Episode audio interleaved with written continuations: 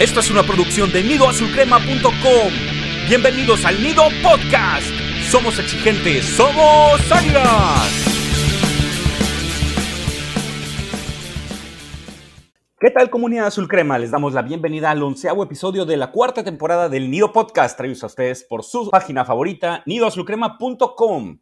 América regresó a la senda del triunfo tras derrotar de forma clara a los Pumas de la UNAM y de paso recuperó su puesto como líder general en el actual torneo Apertura 2021.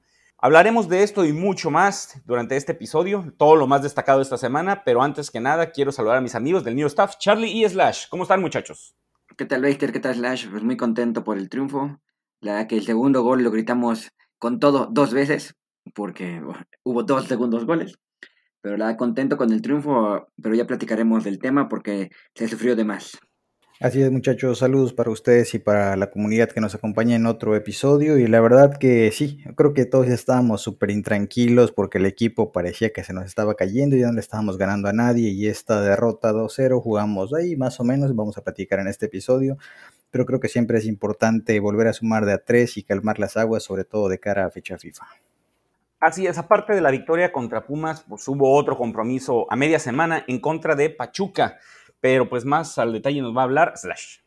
Así es, mi querido Beister. La verdad que a media semana nos estaban saliendo ya canas de todos los colores porque América apenas pudo empatar contra Pachuca, un equipo que siempre se nos complica, sobre todo jugando de visitantes. Y en esta ocasión, pues apareció Chavita Reyes para salvarnos de lo que pudo haber sido una tragedia que metiera más presión de la que realmente necesitaba el equipo. Entonces, afortunadamente, no se perdió. Es triste que un americanista diga, hoy no se perdió, pero considerando el cómo veníamos, pues a ver, mejor empatar que perder gracias a, Reyes, que yo no sé si ustedes concuerdan o difieren, creo que es el jugador del torneo hasta ahora para las Águilas. Entonces, un empate ante Pachuca nos puso nerviosos, pero ya hemos regresado a la realidad, muchachos. Bueno, y ya con este empate, pues sí, como dices, este, se estaban poniendo turbias otra vez las aguas, pero afortunadamente se pudo trabajar en pocos días, pues porque eh, este partido fue el día martes y ya vimos que este fin de semana este domingo tuvimos el encuentro de lo que es el clásico capitalino, en el que América derrotó por dos goles a cero a los Pumas. Unos Pumas alicaídos, pero que a fin de cuentas sabemos que cuando juegan contra América se supone que dan el partido de su vida. Y de principio yo noté que Pumas sí salió con mucha energía, estuvo presionando bastante a la América sin ser nada del otro mundo. América después eh, tomó la pelota y empezó a ser más peligroso, nada más que estaba ese detalle de no concretar las jugadas. Pero a fin de cuentas, con dos buenas pinceladas, la primera con un golazazazo de Richard Sánchez, que fue de casi media cancha, techando al arquero Talavera después de haber perdido un balón por parte de la defensa. Y posteriormente, ya en los últimos instantes del partido, un tremendo contragolpe gestado y finalizado por Mauro Laines dio las cifras definitivas, 2 a 0, 2 a 0 que, como comento, nos regresa a la cima de la tabla general, tranquiliza las aguas, como comenté yo en una de las notas de acceso total, que invitamos a toda la gente que se una a este proyecto. Como se viene una fecha FIFA, no se iba a tener eh, fútbol durante una semana, así que era muy conveniente irse tranquilos durante este parón de fútbol local con una victoria, sobre todo contra un acérrimo rival y que las condiciones estaban puestas. Tal vez no fue el resultado más abultado que nosotros hubiéramos esperado por la cuestión de la posición de la tabla que está manejando ahorita Pumas, que está en lo último casi casi de la tabla general.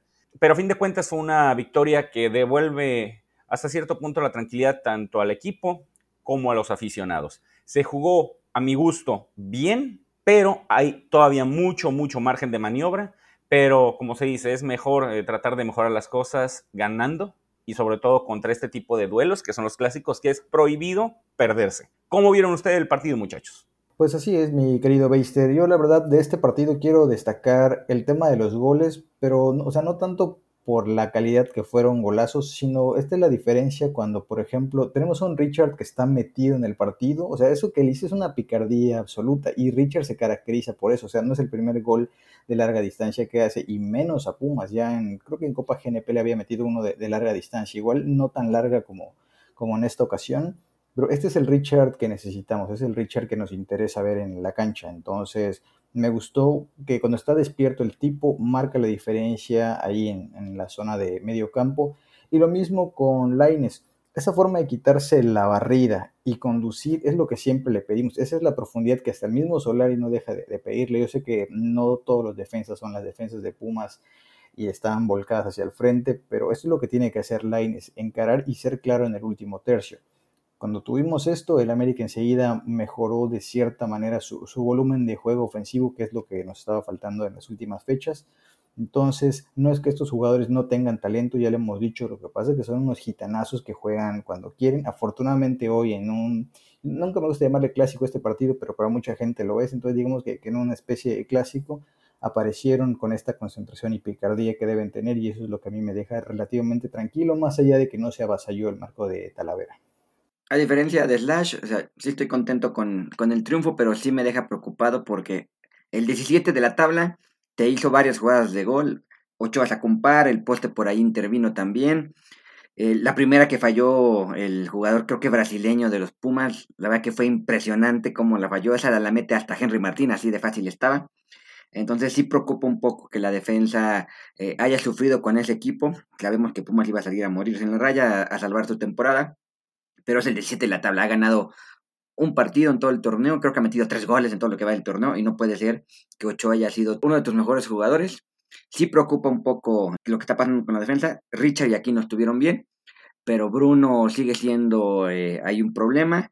Creo que Cáceres tuvo buen partido y creo que tristemente volverá a la pareja Cáceres-Aguilera. Y me preocupa, pues sí, hubo más jugadas de, de, gol arriba. Ya cuando toquemos hablar de línea por línea y de Viña, sobre todo, quiero dar unos comentarios. Pero a mí se me deja cierto, un poco preocupado el tema de que Pumas nos llegó tantas veces y, tan fácil.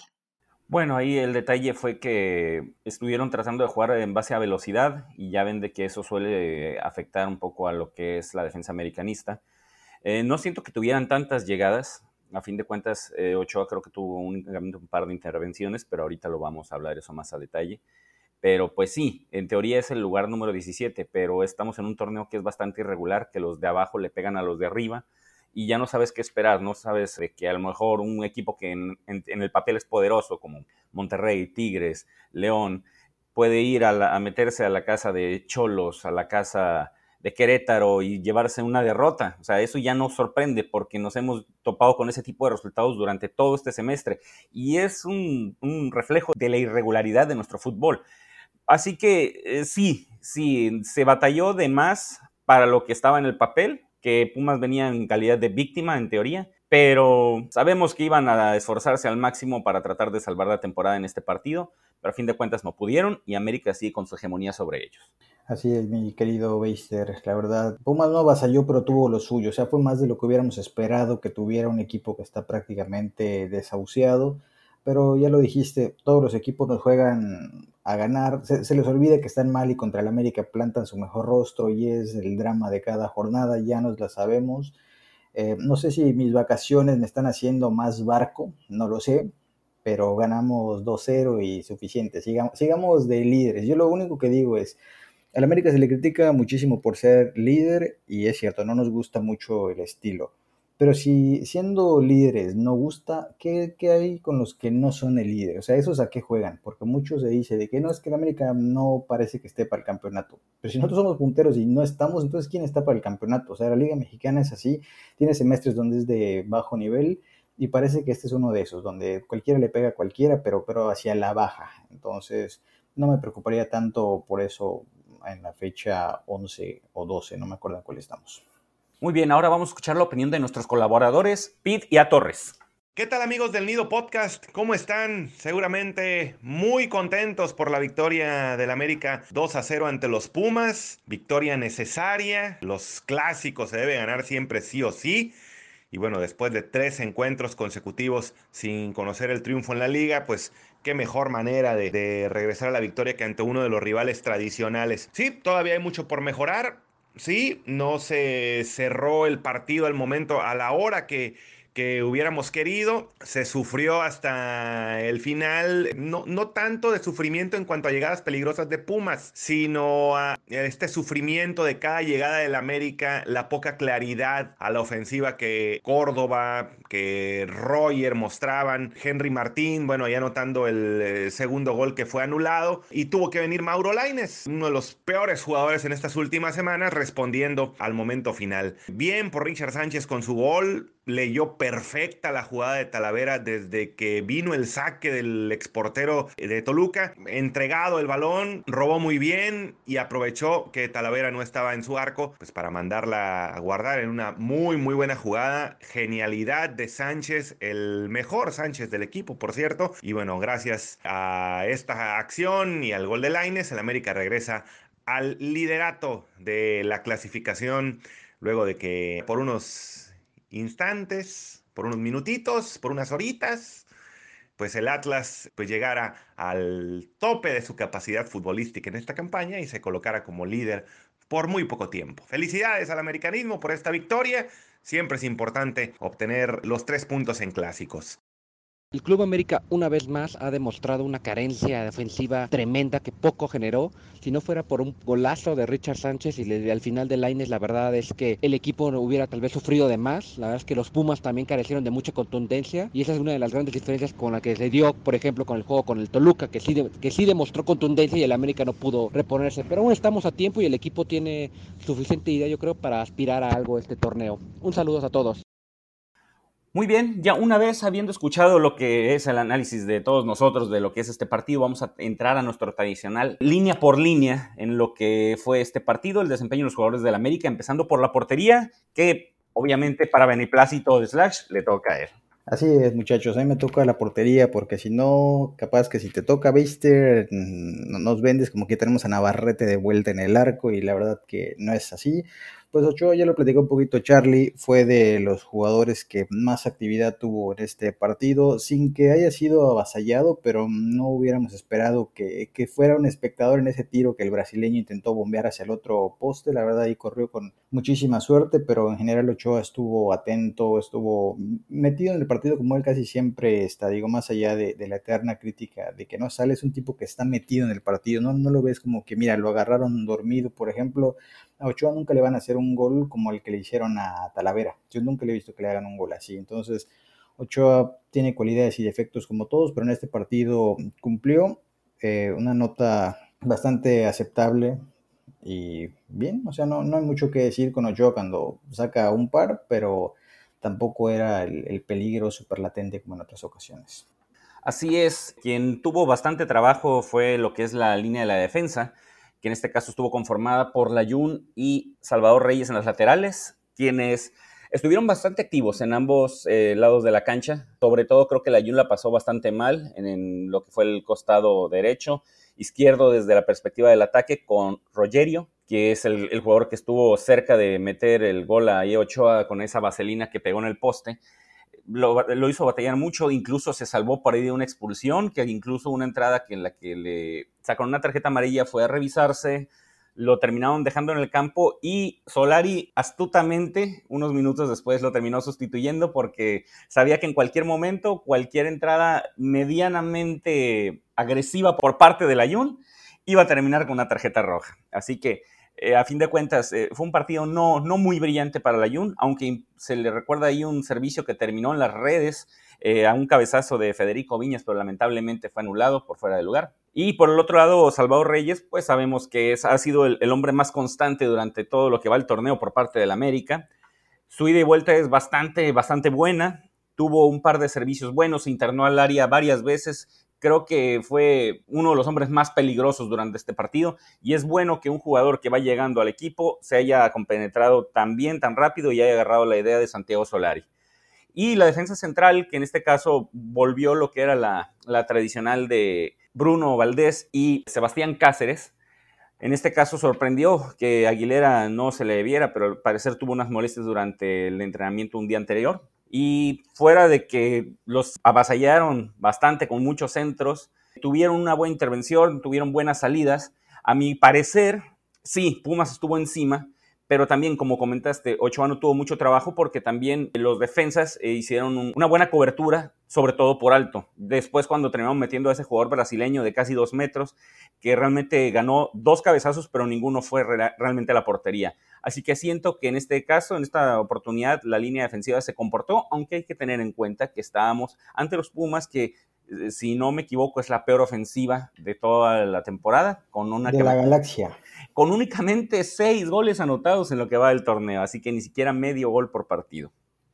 Creo que estaban viendo el Necaxa Tigres ustedes, porque la verdad es que eh, sufrimos mucho con el ataque Puma, fue sorprendente. O sea, tenía mucho rato que Ochoa no era figura, pero bueno, qué bueno que, qué bueno que estuvo atento pero pónganlo al partido del América la siguiente vez porque parece que estamos hablando de partidos diferentes. Wow, no sabía que con dos atajadas ya te convertías en un hombre atacado demasiado, chaval. Hubo un poste, hubo una que se fue por un lado, hubo un... Antes de la que falló el brasileño ridículamente hubo otra, otro centro que le ganaron a, a Córdoba, creo. Las que para lo que es y genera Pumas, sí fue sorprendente todas las veces que nos llegaron. Hubo ahorita un par de remates de cabeza que pasaron por arriba, pero, pero bueno, este, ya hablemos de Aquino y Richard.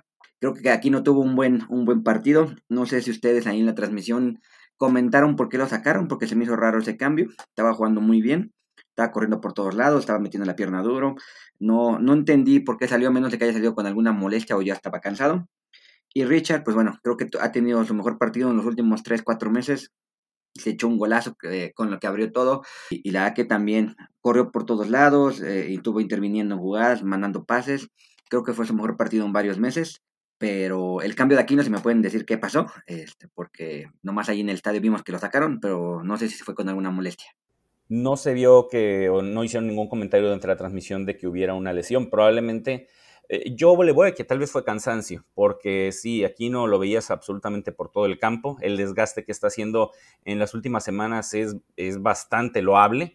Así que a lo mejor ya trae cansancio acumulado o simplemente se fundió para este encuentro. Falta ver algún reporte oficial, pero esperemos que no haya sido nada de cuidado y únicamente haya sido precaución. Yo me atrevería a pensar que lo sacaron porque tocó muy poco el balón, 35 ocasiones contra las 60 que venía manejando en partidos anteriores y según veo las estadísticas, duelos en el suelo, o sea, a nivel de césped, solo ganó 2 de 7. Entonces sí corrió, pero hoy no estuvo tan atinado para meter la pierna. Eso creería yo que fue lo que ocurrió más allá de, la tarjeta amarilla con la que se fue. Y hablando de la zona que nos da dolores de cabeza, no sé quién me pone esta sección que detesto tanto, que es la zona de creación, donde tuvimos a el extinto barco de Rogero, jugó otra vez por izquierda como suele hacerlo en Colombia, aunque luego se pegó un poquito ahí como con Viñas, pero en general con Roger no pasó gran cosa más allá de creo que hizo un buen disparo cuando recortó hacia adentro, disparó contra Talavera y tuvo un par de esas, pero solo una, digamos, logró sacar el disparo. Nada relevante con, con Rogero, que en Puma estaba el verdadero Rogero, o sea, ahí fue un duelo medio, medio extraño. Rogerio. Hay un comentario, Slash, rápidamente. Parece que Roger juega en un nivel así diferente del FIFA, o sea, los demás juegan en regular y él juega en experto porque hace jugadas de fantasía que generalmente no salen y se quiere llevar a cinco y generalmente nomás se lleva dos y ya con el tercero choca. Pero sí como que juega, está jugando en otro canal y no le está saliendo. Y yo vi que lo, lo tundieron bastante a patadas, eh, sobre todo en el primer tiempo. Sí, él estuvieron dando, pero es que, es, o sea, el tipo cubre muy bien la esférica, o sea, su técnica individual es envidiable. El tema es que Rogero quiere hacer todo así, cremosito, como que, como que no es un tipo serio, que es algo que le he criticado a Córdoba en torneos anteriores, donde parece que quieren así el choquecito de lujo, el, taquito, entonces hay momentos para hacerlo, sí, pero cuando llevas un buen rato sin marcar goles hay que ser un poquito más serio, es lo único que con Roger no termino de entender. Y bueno, hablando de Córdoba, igual desaparecido casi todo el partido, muy pegado a la banda derecha, que es nuestra banda maldita, ya lo hemos hablado en otras ocasiones tuvo algún lapso en el segundo tiempo donde medio empezó a centrar un poquito mejor y cuando, con el balón empezó a llegar a su banda fue relevante. O sea, mientras el balón esté lejos de Córdoba, o sea, Córdoba no es un tipo que va a retroceder, la va a pedir como hacía Cuauhtémoc, como hacía Chucho Cabañas, que, o sea, cuando no les llega, bajan y empiezan a ver cómo van a inventar algo. O sea, Córdoba, si no llega el balón, pues ok, vamos a ese trotecito que tanto odio y que en este partido pues fue un poquito más de lo mismo. Y el Zinedine Fidalgo pues estuvo ahí un rato como izquierdo, un rato jugando hacia el centro. Y lo tradicional del e, el pasecito, aquí intrascendente, medio como que la arrastra, o sea, sí le pone ganas, pero yo necesito que el tipo siga haciendo lo que venía haciendo, que son goles, que son disparos, porque esa es la importancia de, de Fidalgo. Y, o sea, suelen calificarlo bien por, eh, por, esta circulación que da, que yo no digo que no, pero oye, si ya tienes dominada esa parte, empieza a explotar tu juego, o sea, ofrece un poquito más, y es lo que para mí le sigue faltando a Fidalgo, pero bueno, de estos tres, digamos, ofensivos, pues vamos a llamarle que es el menos peor, al menos en mi opinión. Yo sé que Charlie ya le dio el MVP de esta jornada otra vez, entonces escuchemos qué, qué nos tiene que decir buen Charlie.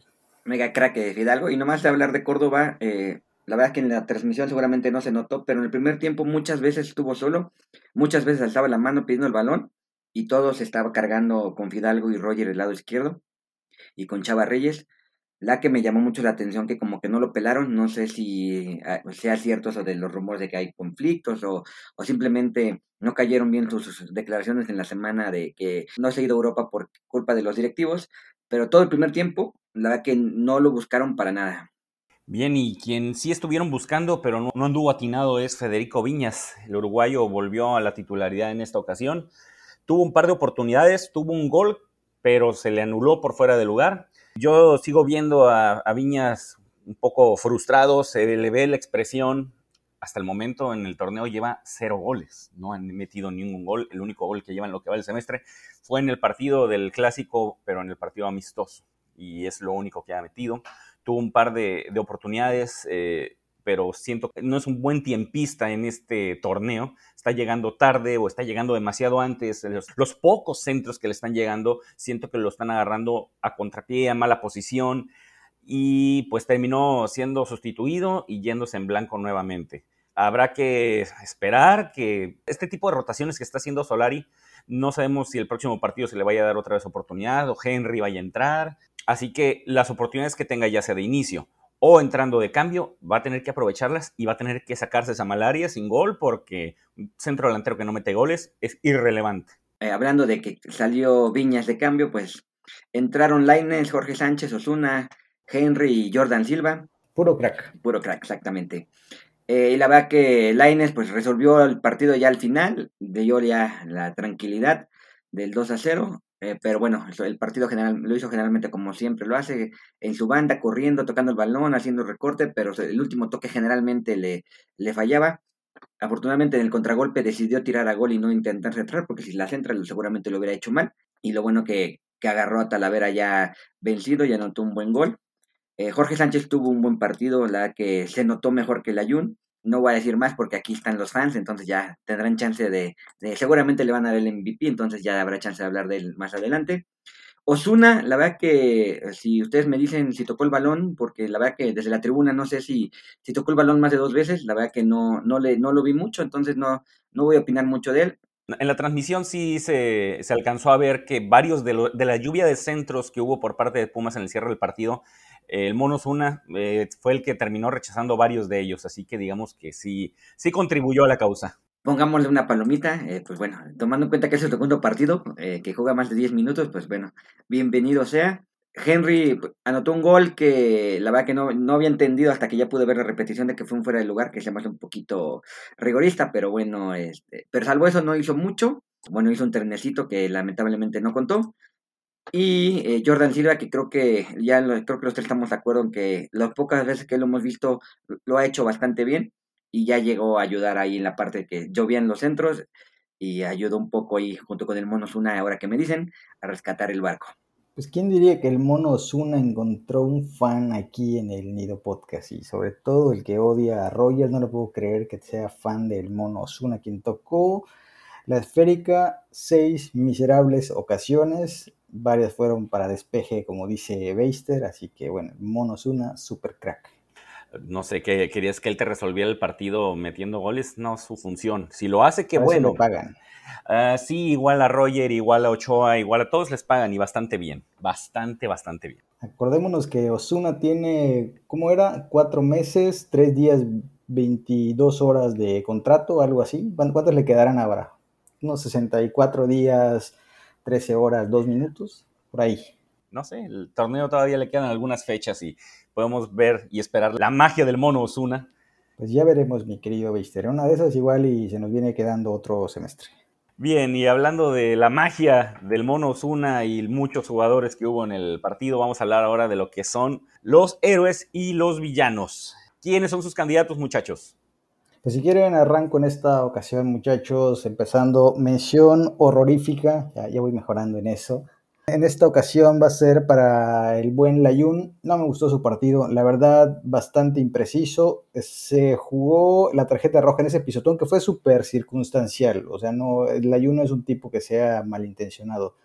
Pero cuando a los del América les hacen ese tipo de entradas, yo siempre digo, este es de roja, hay que cuidar al jugador. En esta ocasión fue sin querer, pero me parece que si lo expulsaban tampoco había mucho que reclamar. Fue un pisotón feo, eh, accidental pero más allá de, eso, o sea, no podemos juzgar por algo que no ocurrió. En general, la Jun, siento que ha venido, tuvo un buen pico eh, de rendimiento hasta hace un par de fechas. Decíamos, ¿quién extraña a Jorge Sánchez? Y creo que le cayó un toque. Ahorita no lo veo en su mejor versión. Entonces, no está siendo profundo. Sí, de vez en cuando manda un buen centro, pero no me parece ya un lateral de ida y vuelta que, podamos necesitar, y menos en estos partidos que son tan físicos.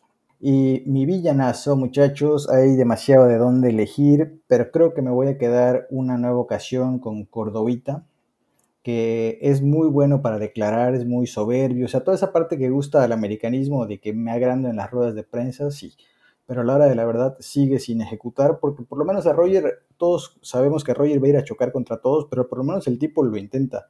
A Córdoba, si no le llega la esférica, ya lo dije hace un momento, simplemente no pasa nada con él, se esconde en la banda y no es hasta que, el equipo empieza a jugar de ese lado cuando él medio interviene, pero tampoco es un tipo que sea definitivo. Te diría, si de esos jugadores, como se acordarán en los 90, estas narraciones de que siempre decían de que un jugador podía estar de noche en la cancha, pero que en una te resolvía todo. Bueno, Córdoba no es de esos que en un minuto te resuelve todo. Puede que ocurra alguna vez por arte de magia, sí, pero no es un tipo que realmente te vaya a solucionar un partido como este, donde se necesitaba ya asegurar el marcador. El tipo no aparecía y ya lo terminaron sustituyendo.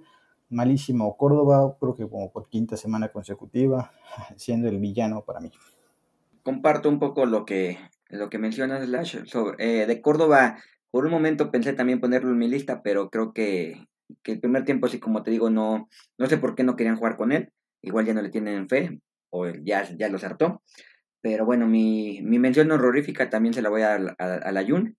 Tuvo un partido bastante discreto. Eh, la verdad es que desde la tribuna no se vio tan, tan violenta la entrada. Pero bueno, ahora que me dicen que, que sí podría haber sido expulsado, pues le pone ahí un tachecito a, más a su actuación. Dio un centro bueno, que fue fuera de lugar, pero salvo eso no hay más, ¿no? O sea, es, ya no está dando lo que tenía que dar. Tal vez si lo ponen a jugar de, de volante por derecha, y no tenga que bajar tanto, podría aportar un poquito más a la ofensiva, pero, pero bueno, sabemos que su función principal es defender, entonces pues bueno. Y yo sé que se me van a venir encima, pero el villanazo para mí eh, fue Bruno Valdés, no tuvo un buen partido, por ahí tuvo una mala entrega, sufrió, no es posible que los delanteros Pumas, que como acabas de decir, Beister, han metido seis goles en dos años, te hagan sufrir. Y la verdad que Cáceres dio un partidazo, estuvo corriendo por todos lados, estuvo ahí interviniendo en varias jugadas que, que se tuvo que rifar porque sus compañeros no lo estaban ayudando. Y sí, eh, creo que Bruno Valdés en esta ocasión dejó mucho que desear. Bueno, o sea, tal vez sí batallaron un poco, pero a fin de cuentas se fueron en blanco nuevamente. No se me hace que haya sido tan mal partido. Pero los Pumas, son el 17 de la tabla, por Dios.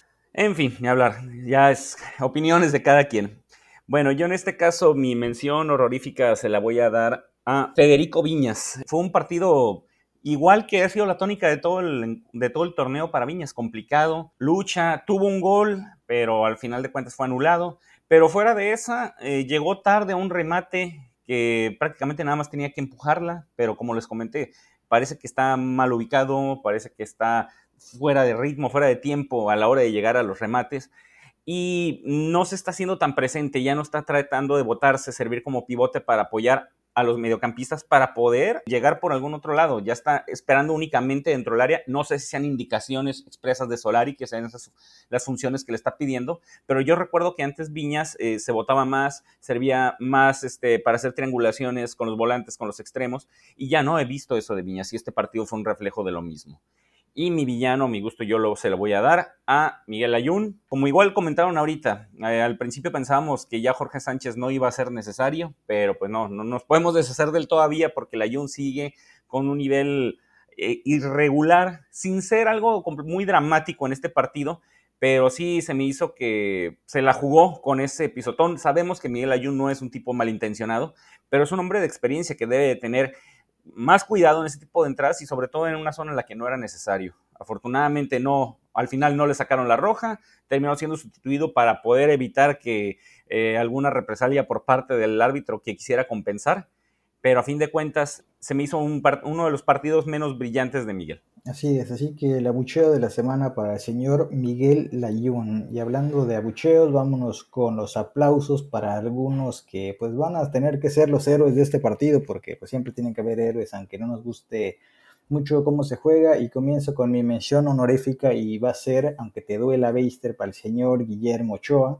siempre atento salvando la portería de tu equipo, al que tú quieres mucho al que amo, al que amo. Entonces el señor Ochoa me parece que estuvo atento, sumó otra portería en cero para los que dicen que le hace muchos goles. Curiosamente es un arquero que tiene demasiadas eh, porterías imbatidas a lo largo de su carrera en el América. Entonces me gustó su actuación, más allá de que, repito, no fue avasallado, pero apareció ahí y aparte le jugó la buena suerte con el golazo que iba a ser el brasileño este que, que la tiró al poste. Pero bueno, poste es poste, no es gol, así que simplemente hizo un buen partido el capitán y me voy a quedar como la figura de esta jornada con Richard Sánchez por, los, por las razones que ya dije al principio. Cuando está despierto es un tipo que te marca diferencia.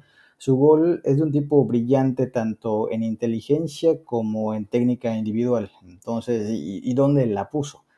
La verdad, Richard estuvo con el pie algo más satinado que, otros días, estuvo un poco más fino y, eso que el partido se desarrolló en unas condiciones desfavorables para ver un fútbol, digamos, exquisito por toda esta lluvia que cayó, pero Richard, e, este es el cachorro que necesitamos y que odiamos cuando se nos pierde, pero él es mi héroe de esta semana, muchachos, así que sorpréndanme ahora ustedes. Yo voy a, a pelearme con Beister Creo que mi mención honorífica se la voy a dar a Viñas, la que dio un partido bastante bueno.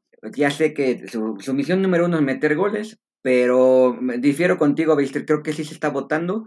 Eh, no sé si recuerdan que cuando estaba Ben Hacker había una jugada muy hecha que era Chávez despeja, Villic la baja y ya saca Lucho, Cuauhtémoc alguien llegaba por atrás o hasta Luis García y disparaba gol. Eh, Viñas está haciendo eso muy bien. Si pueden ahí volver a ver el partido, eh, bajó varias así, varios despejes y se las bajaba a sus compañeros y eso no te lo da Henry y la que es, algo que, hace mucho que no, que no lo tenemos, alguien que pueda bajar un balón de, un despeje, porque realmente todos los despejes que hacía nuestra defensa o iban para afuera o se perdía a, balón dividido y en este partido eh, Viñas ganó varios, seguramente si ves las estadísticas el H va a decir cuántos balones ganó por arriba y seguramente es un número alto y sí se votó, sí, sí está llegando un poquito tarde las jugadas. Hubo una en el segundo tiempo que no, que creo que fue Reyes el que se entró y llegó a barrerse. Y no sé si el balón le botó o llegó tarde, pero no, no alcanzó a, empujarla. Pero creo que Viñas dio un muy buen partido. Este, no, no todo es meter goles, o sea, tiene que participar por, por otras partes, no como Henry que se queda, que él sí le cuesta más trabajo hacer este tipo de cosas. Y mi héroe es eh, Ochoa. La verdad que o sea, si te llegan dos veces y sacas dos, pues hiciste 100% tu trabajo bien, ¿no? Entonces, eh, se pudo haber complicado el partido un poquito si Pumas llegara a anotar, pero afortunadamente entre el poste y Ochoa no hubo que sufrir de más. Ay, no sé por qué traen ahora algo contra mí, los dos se unieron confabulándose nomás para darme la contra. No sé, no es que estás como los del bar comiendo tortas en vez de ver el partido. No, yo estoy viendo el partido comiéndome una torta y eso no tiene nada de malo. Y yo creo que a lo mejor tú te metiste a otro estadio y no viste el partido que yo estaba viendo. Pero bueno. Yo creo que Charlie fue a CEU. yo sé. Eh, bueno, en este caso, mi mención honorífica, en este caso se la voy a dar a Mauro Laines, que es un tipo que le he criticado mucho, pero a fin de cuentas, como tú comentaste, Slash, por fin tuvo profundidad lo metieron para que diera eh, una preocupación a unos Pumas que se estaban empezando a adelantar sus líneas y volcándose al frente, y a fin de cuentas lo metieron y cumplió, armando un buen contragolpe que tenía rato que no veía uno que realmente se concretara bien. Así que cumplió su, ahora sí que su función a la perfección al momento que entró. Y la figura del partido para mí va a ser, y voy a coincidir, con Richard Sánchez. Ah, no solo por el gol, golazo, golazazazo, me hizo levantarme de mi asiento. Pero sí, lo vi más metido en el partido, lo vi mucho más preciso en sus pases, mucho más preciso en los servicios y esa dinámica que le conocemos que no había tenido en cotejos anteriores, lo vimos en esta ocasión. Y qué bueno, porque es un partido que despierta mucha expectativa. Son los partidos que está prohibido perderse, a pesar de que tú, Slash, no lo consideres un clásico. Es un partido donde hay una rivalidad inventada de una forma o no, pero hay mucha pasión y son de esos de que no puedes perder. Siempre será un gusto ver a los Pumas, a los Pumas llorar y irse a su casa tristes. Son insoportables y clásico no, siempre es un gusto ganarles. Pero por supuesto que sí, sobre todo en un caso como el mío, que yo estoy rodeado de aficionados de los Pumas entre mis familiares. Sí, sí, a veces huele feo la casa. no, pero eh, ahora sí que la que yo considero la mejor actuación del torneo de Richard vino en un partido que era realmente necesario, así que fue mi héroe del partido. Pues bueno, muchachos, ya para aclarar ese tema a Viñas que aquí está destruyendo el vestidor del Nido Podcast, decir que Viñas de cinco duelos aéreos ganó tres, o sea, estuvo bien, si es lo que dice Charlie, pero tampoco fue.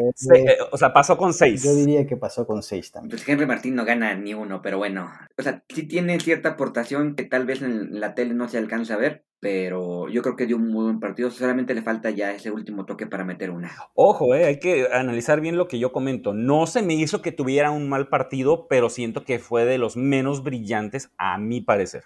Coincido porque tuvo un par de cabezazos que yo hubiera esperado que fueran con dirección de gol porque es una de sus especialidades. O sea, sí gana por aire, pero todavía tiene muy perdida la portería, entonces yo lo dejaría en un humilde regular. Pero aquí este es un foro libre, muchachos, para que cada quien exprese sin miedo sus consentidos a los que odian, como ustedes, casi no se les da eso. Entonces, todo bien, muchachos. Y si quieren, vamos a escuchar esto de acceso total. ¿Ya conoces acceso total?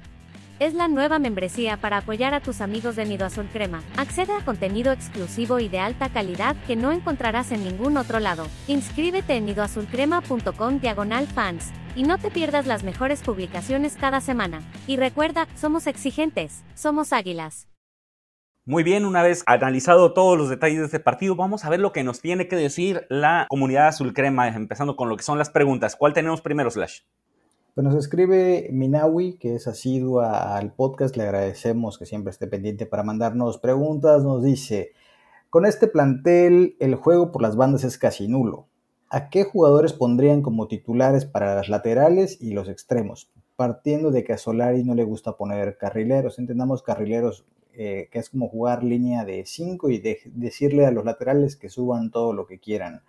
Curioso porque justamente Solari terminó con tres centrales, entonces tal vez va a querer experimentar un poco. Pero bueno, laterales. Para mí, eh, Chava Reyes, lateral izquierdo, fijo, inamovible. A mí me gusta mucho eh, pues Luchito Fuentes, pero la verdad que lo que te aporta Reyes hoy día, digo, ahí están las estadísticas, no te lo da nadie.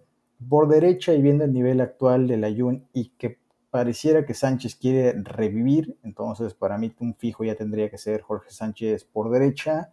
Por las laterales, yo insisto, Roger juega en Colombia como volante por izquierda, así que ahí me gustaría verlo. Y por derecha es interesante porque no sé si como al equipo le faltan zurdos, no lo sé, pero normalmente eh, los pases son hacia la izquierda, o sea, es como que todos, independientemente de quién juegue, no la tocan eh, por derecha, entonces ahí pareciera que da igual, pero si hubiera que elegir a uno, tal vez me arriesgaría un poquito con la Yun, porque la Yun, si bien no le da para recorrer toda la banda, puede ofrecerte un buen pie para centrar, cosa que pues Jorge ya sabemos que no es tan acertada en sus decisiones, entonces es complicado, esa banda de derecha es una banda maldita y creo que hasta que no renovemos esa zona, realmente va a estar difícil que alguien de los que tenemos por ahí pueda hacer algo. Correcto, está maldita esa banda. Y bueno, la siguiente pregunta es Alfredo Betanzos, que también es asiduo al podcast, un saludo. Y nos dice, con jugadores más determinantes, ¿de verdad con Solari se jugaría diferente? Con uno de los peores Pumas que se ha enfrentado, terminar pidiendo la hora y defendiendo con todo atrás. Eh, dice que, cada vez piensa que, que sí hay mucha efectividad en puntos, pero le preocupa la liguilla. Bueno, creo que a todos nos preocupa la liguilla después de lo de Pachuca. Pero es justo lo que platicábamos, eh, Slash, si no me equivoco, o, era contigo, Bester, no me acuerdo con quién lo platicábamos, de que nos vamos a arrepentir en unos años si no le traen buenos jugadores a Solari. Pero siempre vamos a quedar con la duda de del what if, si Solari hubiera tenido un Chucho Benítez, yo creo que sí reventaría la, la, la liga, como comentaste Slash, el, el episodio pasado, si no me equivoco, que, que si tuviera jugadores como los que tiene Tigres, la cosa sería diferente a la ofensiva yo estoy seguro que con dos o tres hombres más importantes, más capaces, sobre todo adelante, Solari tendría no solamente récord de puntos, sino estaría destrozando la liga. La siguiente pregunta es de Hugo y nos comenta, ¿cuándo nos convenció Solari de este estilo de juego anti-AME?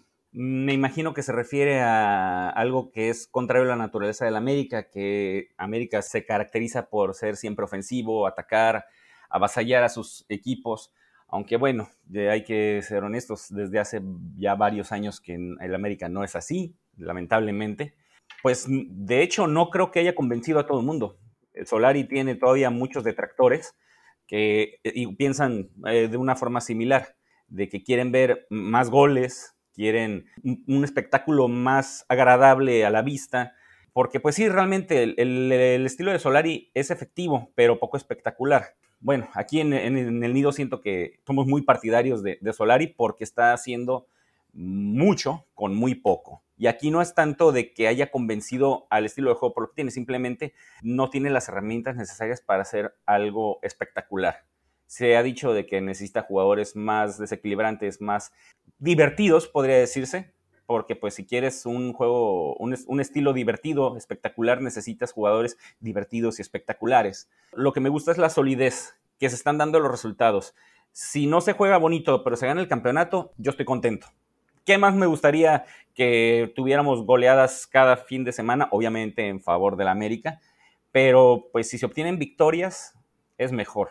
Yo siento que es la realidad ahorita de nuestro América y pues esperemos que a lo mejor para el próximo torneo, si hay oportunidad de que se puedan reforzar con por lo menos unos tres o cuatro jugadores eh, con esas características, se puede hacer un estilo de juego mucho más atractivo para la afición. Pues sí, yo estoy de acuerdo contigo. De hecho, a mí me parece muy claro. Solari está haciendo un excelente trabajo. O sea, no, no es perfecto, tiene vicios como todos, pero trabaja tan serio el tipo que al final es, miren, jugadores, les he dado lo mejor que se les puede dar un técnico con experiencia europea, los entrenamientos son de corte europeo, eh, los preparadores físicos ya no provocan lesiones como se rumoraba, entonces los jugadores quedan exhibidos al no estar a la altura de lo que pretende el técnico, o sea, ya vimos que Solari está haciendo cambios, a veces se avienta el 4-4-2, entonces, o sea, ¿qué más se le puede hacer a este plantel? Ya lo dijiste, ya lo hemos repartido mil veces, para jugar bonito necesitas jugadores que jueguen bonito y no los tenemos y fin de la historia. Y con la siguiente pregunta de Pac Orozco, nos dice, ¿cómo se puede resolver el problema de la banda derecha? Pues yo creo que yendo a Catemaco y haciendo una limpia, porque ese, esa banda no existe desde hace rato, y cada vez que veo a Pachuca y veo a Romario Ibarra, me pregunto que por qué si querían un Ibarra no fueron por Romario Ibarra, nos sacamos de dramas, me parece que Romario se lesiona menos que Renato y no trae toda esta aura negativa que ya tiene el ecuatoriano. Entonces, si pudiéramos hacer una, una operación en diciembre, yo iría por Romario Ibarra.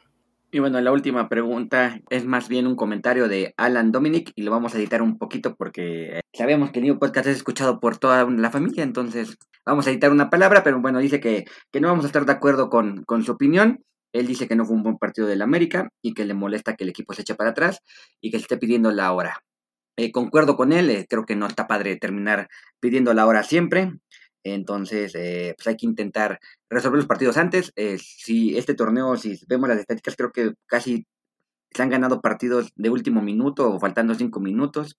Si se sufre, si se sufre un poco de más que si los delanteros fueran más eficientes, pues no, no estaríamos padeciendo tanto. Y un poquito con lo que comentaba eh, Beister, y ya para cerrar, el tema de que se está haciendo lo que se puede con los jugadores y que el espectáculo no se está dando y que, que, todos queremos que las bandas vuelen y que tengamos 20 rusos Brailovskis y 10 Tenas y 15 Sagues y que todos metan gol. Pero bueno, yo nomás les voy a dejar un comentario. En el 2002, cuando se jugaba con la Puente, que tampoco éramos nada espectaculares, no había nadie quejarse del título. Entonces, pues cada quien su estilo. Y como dices, Beister, pues si se gana el título y se gana la Conca Champions, pues nos vamos a acordar más de la estrella que de cómo se jugaba.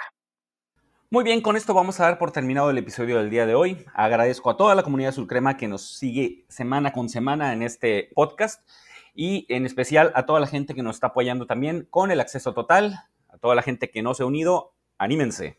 Pueden tener acceso a todas las calificaciones sin restricciones, además de muchos artículos que nosotros este, redactamos con mucho cariño para todos ustedes. Asimismo, quiero agradecer a mis amigos de El Nido Staff por acompañar en este episodio. Charlie, muchas gracias por estar aquí. Muchas gracias, Peter. Muchas gracias, Slash. Fin de semana perfecto. Ganó el América, ganaron los Redskins. Se fue llorando el chicote de la cancha. Terminamos perfectamente. Bueno, ni tan perfecto porque perdieron los 49ers, así que pues ni hablar. Slash, muchas gracias a ti. Gracias, muchachos. La verdad, me voy tranquilo a fecha FIFA. Era importante recuperar eh, la, la senda del triunfo porque sí, esos puntitos que estábamos ahí mendigando nos estaban preocupando y del funcionamiento yo sugeriría a la comunidad que, o sea, lo que estamos viendo es lo que hay. No, no hay nadie que esté haciendo más o esté haciendo menos, simplemente es el nivel del equipo y toca a Baños en diciembre. A Baños y Emilio ponerle cartas al asunto, porque si no, esto es lo que vamos a tener, porque pues, es lo que te dan estos jugadores. Muy bien, comunidad Sulcrema, no dejen de visitar nuestras redes sociales en Twitter y Facebook y de igual forma accedan a nuestro portal de neosulcrema.com, así como participen también en nuestra trivia de Águila Master en águilamaster.com. No dejen de escuchar nuestros próximos episodios y recuerden que somos exigentes, somos águilas.